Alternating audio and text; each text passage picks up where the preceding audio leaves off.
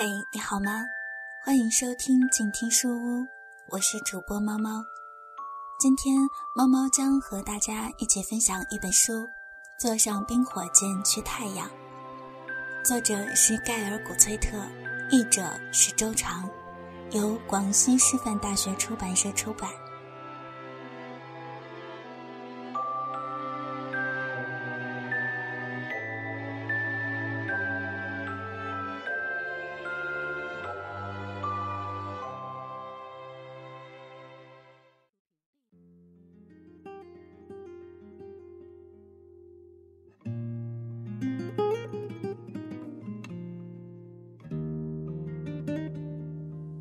四十一章，打扫寺院。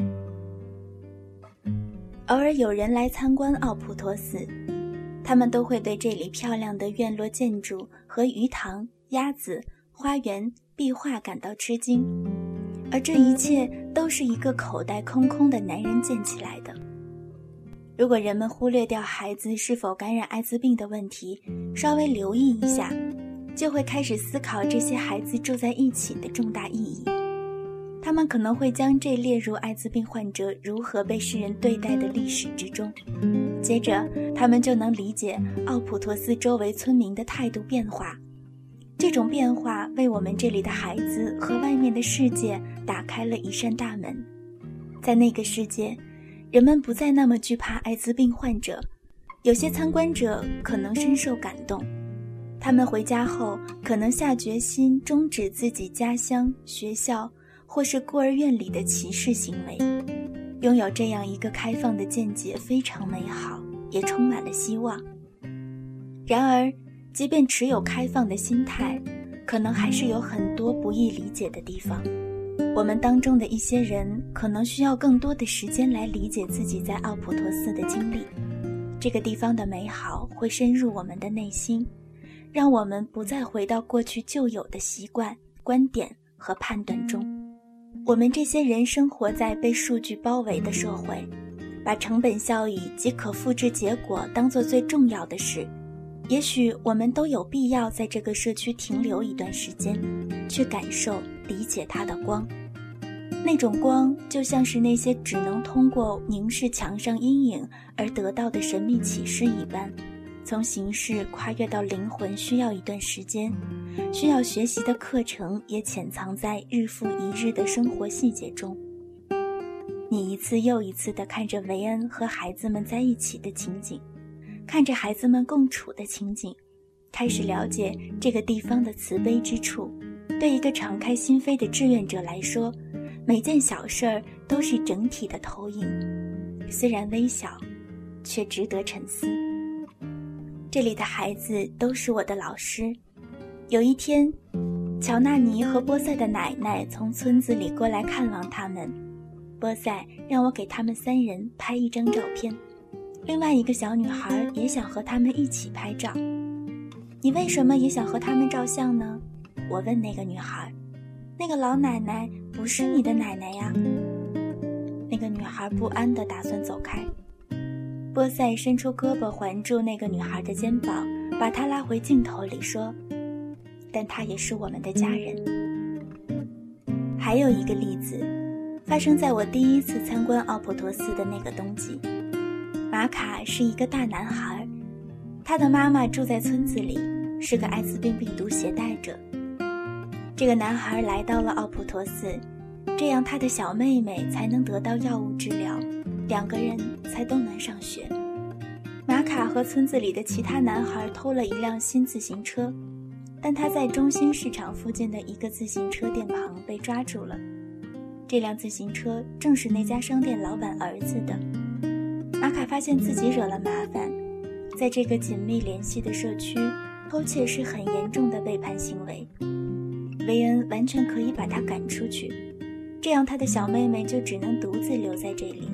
而他也不能在这里上学了。另外一方面，这个事件也会让村民们对奥普托斯的印象变差。如果简单放过这个孩子，也会给其他孩子造成不好的影响。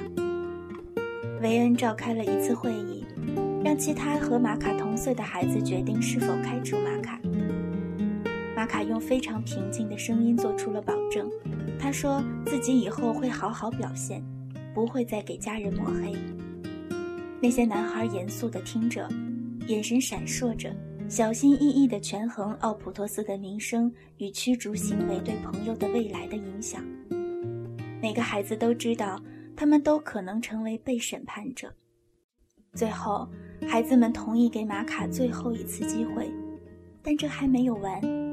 每一个参加陪审的男孩都做出保证，会好好监督玛卡，在他再次做出不妥行为的时候，及时的引导他。每个男孩都承担了父亲和哥哥的角色，并担负起相应的责任。通过这种陪审团的模式，他们变得更像一家人了。一群男孩聚集在灯光昏暗的树下。探讨着什么样的决定对朋友以及社区才是最好的。他们也清楚地意识到自己的决定可能产生的后果，而非带着恶意参加这场审判。这样的场景深深地打动了我。我像观察爆炸性新闻，或者说，我像一名狗仔队成员一样，不带任何个人偏见地观察着这些孩子们的表现和反应。我对自己所见的。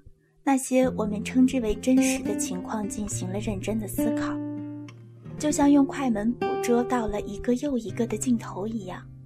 那些坦诚的时刻摆在了我们面前，让我们去剖析、去思考。当我们看着这些温和的、天生带着善意的孩子们，我觉得自己就是个爱管闲事的闯入者。于是，我的头脑中闪过了一个念头。将来某一天，或许我应该写一本有关这些孩子的书，让全世界的人们都知道奥普托寺里的孩子们。对于我这位参与其中而又发生了改变的人来说，同样也想把这样的感受分享给别人。在那一刻，我意识到这里有很多值得观察的事情，虽然这里的事情对于西方人来说。可能就像银河系之于地球一样遥远。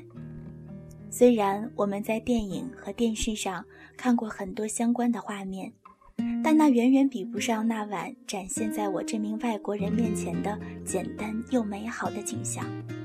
再也没有什么比它更让我着迷的了。维恩难得回美国探亲，有一次在他离开之前。他召集了社区的所有成员，向他们告别，并保证自己一定会回来。他们每周都会打扫佛像前面的那块地。在寺里，和尚上完佛法课后，维恩和孩子们围坐在地上，他们周围都是关于佛祖生平的图画。镀金的佛陀塑像总是慈悲地望着他们。知道我们为什么每周都来这里吗？维恩问孩子们：“知道为什么我们要捡垃圾、打扫寺院、听僧人上课念经吗？”一个小孩子小声地回答：“因为你喜欢让我们这么做，对吗？”每个人都笑了。作为回答，维恩又一次给孩子们讲述了他和萨瓦丁找地方建立这个慈善中心的故事。他们去了很多村庄，很多寺院的人都说他们愿意帮忙。但总有各种无法做到的借口，每个借口都是因为同样的恐惧。他们担心生活在艾滋病患者的周围。维恩他们看了所有的地方，但只有奥普托斯这个贫困村子里破烂不堪的寺庙，愿意给一小块地方让他们建诊所，虽然那只是一小块荒凉的土地。我们每周都来打扫寺院。是为了感激那些给了我们这个家的僧人，维恩告诉他们，我们来寺庙也是为了提醒我们自己，不能成为那些拒绝我们的人。我想起有一次圣诞聚会上，维恩问孩子们，这个节日是为了庆祝谁的生日？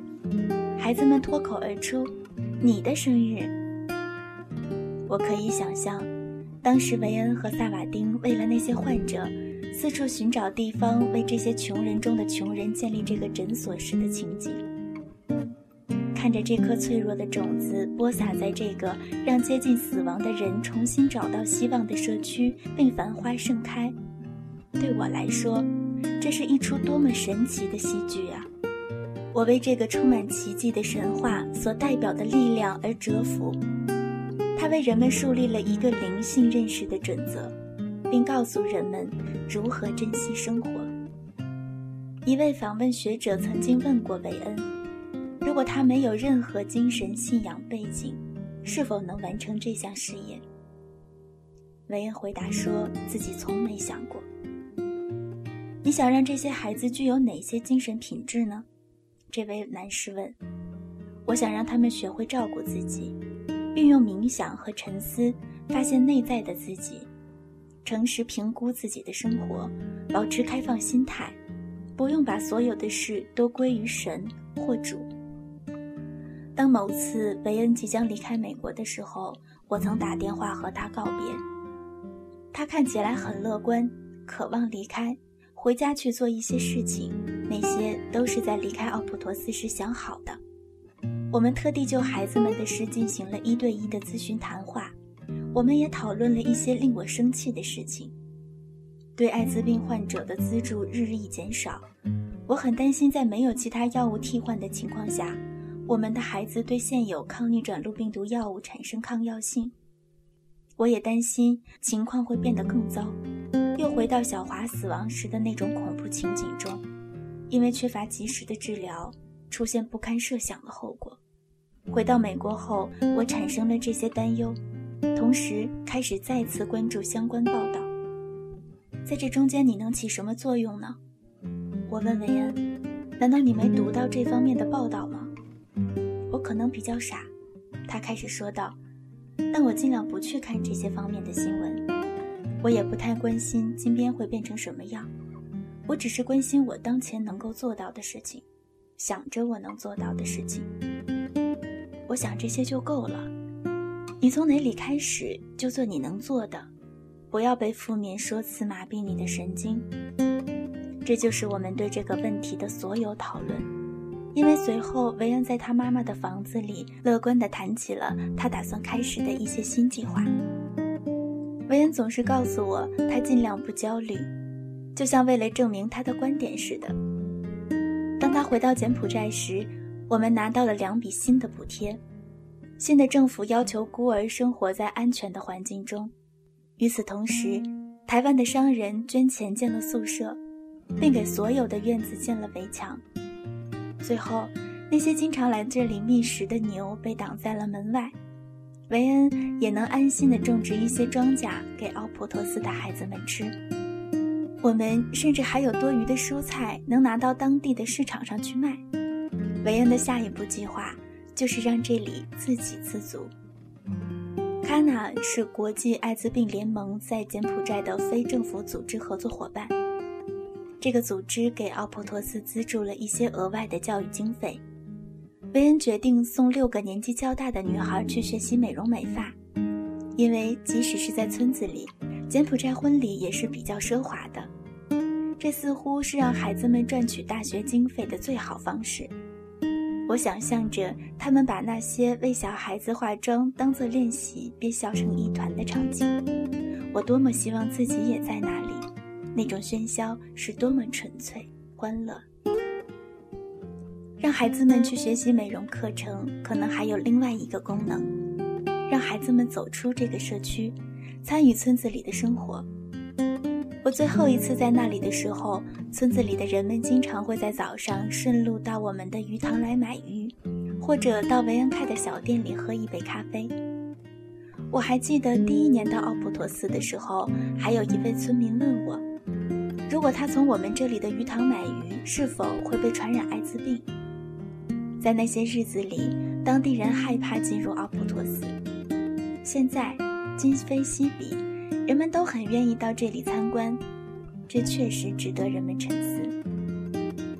虽然这里砌了新的院墙，但在奥普托斯人们和周围邻居心里的那道无形的城墙已经轰然倒塌，没有了隔阂，而且这里的孩子越来越多的开始生活在外面的世界了。